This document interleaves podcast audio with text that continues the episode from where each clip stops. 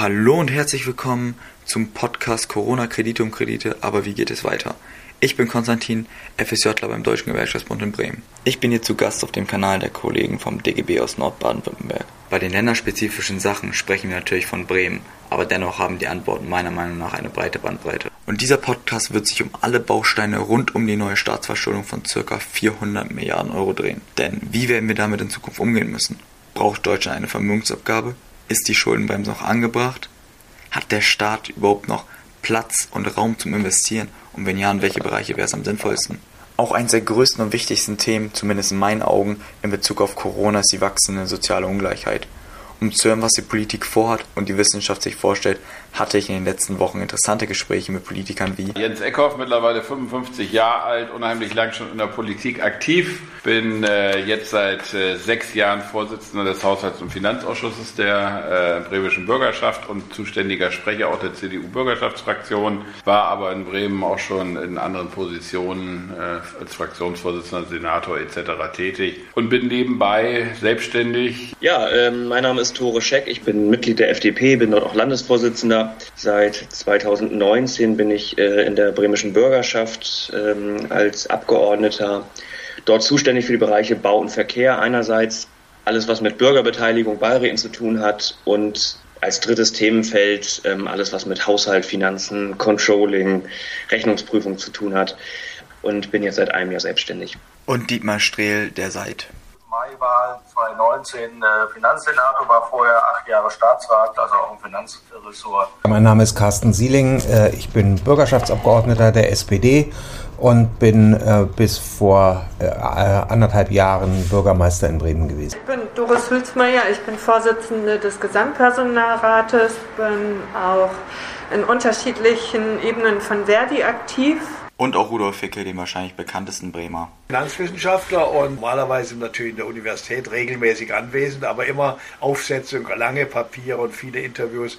von zu Hause aus gemacht. Ich arbeite zu Hause mehr denn je. Nachdem es in der letzten Folge um die Idee der Vermögensabgabe hinsichtlich der Bezahlung der Corona-Schulden ging, geht es in dieser Folge darum, was sich die einzelnen Parteien in Sachen Schuldenbremse, Investitionen und Kürzungen vorstellen. Ja, die Schuldenbremse. Aber was ist die Schuldenbremse?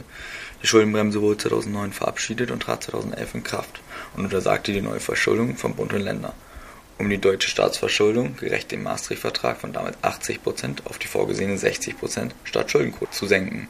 Ich, ich, spüre natürlich überall Diskussionen über die Frage der, der, der Schuldenbremse insgesamt, auch bei den Grünen durchaus. Äh, ich habe bisher aber noch kein Konzept gesehen, wie sie geändert werden soll. Äh, es gibt ja ein paar Ideen bei den Grünen, äh, Investitionen wieder mehr zuzulassen, also auch kreditfinanziert auf Bundesebene, das ist ganz wichtig, nicht auf Länderebene, sondern auf Bundesebene. Ähm, auch das muss erstmal auch sozusagen regelbasiert funktionieren äh, und äh, ich bin nicht dafür, einfach zu sagen, wir lösen die Schuldenbremse auf. Ich glaube, das ist nicht meine Haltung. Und auch vieler anderer Finanzminister nicht. Ja, und die von CDU-Politiker und Haushaltssprecher Eckhoff auch nicht. Manche sagen ja, wir sollen ruhig äh, von der Schuldenbremse uns verabschieden. Da bin ich äh, nicht so der große Freund von. Ähm, ich glaube schon, dass wenn wir eine normal laufende Wirtschaft haben, dass wir sehr wohl in der Lage sind, auch ähm, zumindest im Bund, bei den einzelnen Ländern muss man nochmal genau darüber sprechen, ähm, wir in der Lage sind, durch unsere Wirtschaftskraft auch Zukunftsinvestitionen zu tätigen. Ja, aber das sehen andere auch wiederum anders. Und diese sagen, dass wir zu wenig investieren würden und dass vor allem in der Pandemie viele Probleme und Lücken aufgetreten sind. Weil wir ja gesehen haben mit Corona, dass zum Beispiel im Gesundheitsamt durch die Schuldenbremse ganz viel im Argen lag. Und man kann eine Pandemie oder auch insgesamt eine Gesellschaft nicht mit schlecht ausgestatteten öffentlichen Dienstleistungen fahren. Das geht einfach nicht. Also man muss sich ja jetzt einfach mal vergegenwärtigen, welche Bereiche nur allein für die Pandemiebekämpfung erforderlich sind. Und die Schuldenbremse hat halt in vielen Punkten dafür gesorgt, dass öffentliche Dienste schlecht und zu schlecht ausgestattet waren. Äh, ich bin auch müde, das muss ich wirklich sagen, diese Kürzungsorgien oder diese Rechtfertigung immer zu hören. Ich höre mir das ja seit fast 30 Jahren an, ähm, äh, dass kein Geld da ist, also diese neoliberale Logik.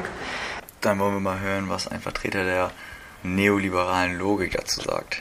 Ähm, auch der Bund ist ja von ähm, einer Schuldenquote von, ich glaube, rund 80 Prozent noch äh, vor zehn Jahren, jetzt mittlerweile auf 60 Prozent, ähm, äh, hat sich zurück, ähm, die, die, Verschuldung zurückgebaut. Das ist ja eine sehr gute Entwicklung, weil ähm, jeder, jede Milliarde weniger Schulden bedeutet ja auch weniger Zinszahlungen und damit Geld, was in andere Projekte investiert werden kann. Ähm, und dass wir natürlich auch gewisse strukturelle Reformen angehen, dass wir zum Beispiel gucken, was, äh, warum hat sich eigentlich ähm, der Anteil der Verwaltung oder sozusagen die, die Anzahl von Ver Ver Verwaltungsmitarbeitern pro Bürger in den letzten Jahrzehnten so exorbitant erhöht. Bei CDU und FDP stehen ja bekanntlich Steuererhöhungen nicht zur Debatte. Deshalb wollen sie den Spieß einfach umdrehen. Wir sind äh, seit über, über viele Jahre immer stärker in die Richtung gegangen, dass wir ähm, ständig die Einnahmenseite, insbesondere auch über Kredite erhöht haben. Was leider viel zu selten angeschaut wurde, war auch mal die Ausgabenseite. Also sich auch mal anzuschauen, wohin fließt da eigentlich das Geld und äh, wo können wir da vielleicht auch ansetzen, ähm, Geld einzusparen, was wir dann an anderer Stelle ausgeben können. Auch die CDU will an den aktuellen Leistungen schrauben und diese neu strukturieren. Der größte Etat, sowohl im Bund, äh, im Land ist es äh, auch noch so, ist ja in aller Regel immer der Sozialetat. So, und wir müssen dort einfach gucken, wo wir, wo wir dort Leistungen strukturieren können. Und ich glaube, wir müssen dort auch einfach Debatten neu führen. Ich will nicht pauschal sagen, wir müssen jetzt alle Sozialleistungen kürzen. Ich weiß, das ist in vielen Bereichen nicht werde. Für mich klingt Neustrukturieren eher nach Kürzen und genau davor waren Finanzwissenschaftler Rudolf Hecke. Über eine Strategie, die nicht gemacht werden darf, nämlich zu sagen, naja gut, dann machen wir die Tilgungspläne, jetzt bleibe ich bei meinem Beispiel des Bundes, 20 Jahre 400 Milliarden tilgen, also jedes Jahr 20 Milliarden abbauen. Und wie abbauen wir das ab? Ja, Steuern können wir schlecht erhöhen, also machen wir es über Sozialabbau. Über, über Sozialabbau und vor allem, was ganz wichtig ist, über den Abbau von öffentlichen Investitionen. Wir haben ja erfahren, die Schuldenbremse übrigens auch in Bremen hat ja eine negative Auswirkung, dass zu wenig in öffentliche Investitionen Geld, Geld zur Verfügung gestanden hat. Und deshalb sage ich, diese Strategie, man wir nennen es mal so im Duktus, den wir normal haben, das ist die sogenannte Austeritätspolitik, ist falsch. Und wie sieht das mit den Zinsen und der aktuellen Geldpolitik der EZB aus? Heute werden Bundesanleihen, zehnjährige Bundesanleihen sogar zu Minuszinsen gekauft. Heute zahlt ist jemand, ist ein Anleger bereit, durch einen bestimmten Aufschlag zu sagen, nee, ich kriege da nicht mal 0% Rendite, sondern ich kriege minus 0,2% Rendite. Aber man kann gesamtwirtschaftlich zeigen, vor allem aufgrund der Expansion der Finanzmärkte, dass wir einen großen Spielraum haben. Und jetzt setze ich noch einen drauf. Es gibt äh, den berühmten, weltweit größten Anleger, Spekulanten, das ist der George Soros, der ja auch vieles gemacht hat ähm, an, äh, an, vernünftigen, ähm, gemeinnützigen äh, Investoren. Einer der reichsten Leute, der auch in Krisen, beispielsweise an der Euro-Krise, mal sehr viel Geld verdient hat. Der spricht heute von Ewigkeitsanleihen. Was ist denn das? Der sagt, der Staat kann Anleihen auflegen, die er gar nicht mehr tilgen muss. Es gibt bei der ersten, zweitens, es gibt bei der Notenbank, die Notenbank, also die EZB, die Europäische Zentralbank, ist gerade nochmal von Lagarde, von der Präsidentin bestätigt worden. Die Notenbank kauft insgesamt 1,85 Billionen an Anleihen im, im, im, Euro, im Euroland auf, von Italien, von Deutschland, von Frankreich und übernimmt die in die Bilanz. Und dann sind sie verschwunden gewisserweise. Und das alle dieses, all dieses zeigt, dass die Sorgen, die so, diese traditionellen, diese aus, der, aus dem Rückblick äh, entwickelte Sorgen von etwa einer Zinserhöhung, die dann, äh, dann zur Katastrophe führt, dass die nicht gegeben sind. Wie die EZB handelt und dass die Zinsen nicht steigen, hat Herr Heckel uns jetzt erklärt. Und wie funktioniert die Schuldenaufnahme eines Staates? Mit staatlicher Kreditaufnahme werden Investitionen für die Zukunft finanziert und in Krisenzeiten wird die Entwicklung stabilisiert und auch die Gesellschaft zusammengehalten. Das führt alles dazu, dass sich die wirtschaftliche Entwicklung gut darstellt, Wettbewerbsfähigkeit hergestellt wird, wirtschaftliches Wachstum entsteht und damit auch Steuereinnahmen quasi als Rückfluss, als Erfolg der Schuldenaufnahme wieder in die Haushalte einfließt. Und deshalb ist es so, dass ähm, die Rückflüsse dafür sorgen, dass eben diese Schuldenaufnahme gegenfinanziert wird. Am Ende wird äh, ein nächster Kredit aufgenommen. Dieser Kreislauf, K Kreditaufnahme, Investition, Wachstum, Steuereinnahmen setzt sich fort und führt dann auch dazu und kann auch dazu geführt werden, dass dann wieder ein neuer Kredit aufgenommen wird, um weiter zu finanzieren und die Maschine am Laufen zu halten. Nur so funktionieren Gesellschaften und so funktionieren Staaten.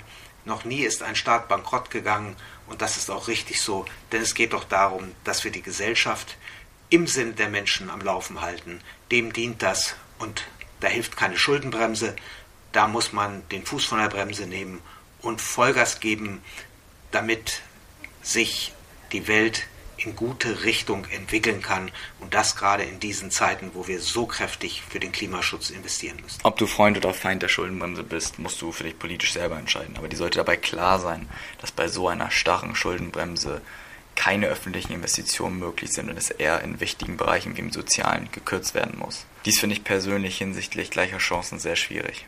Letztendlich müssen wir schauen, dass wir es jedem auch ermöglichen, was aus dem eigenen Leben zu machen. Darum geht es ja. Und da reden wir über Investitionen. Darüber, da reden wir über Investitionen beispielsweise in Schulen. Auch jetzt nach Corona erwartet uns mit dem Klimawandel die nächste Mammutaufgabe, welche nur mit vielen staatlichen Investitionen zu meistern ist.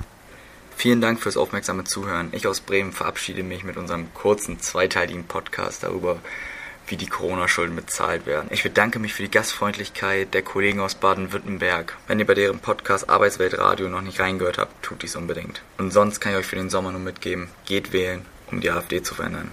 Und in dem Sinne wünsche ich euch einen schönen Tag. Ciao, ciao.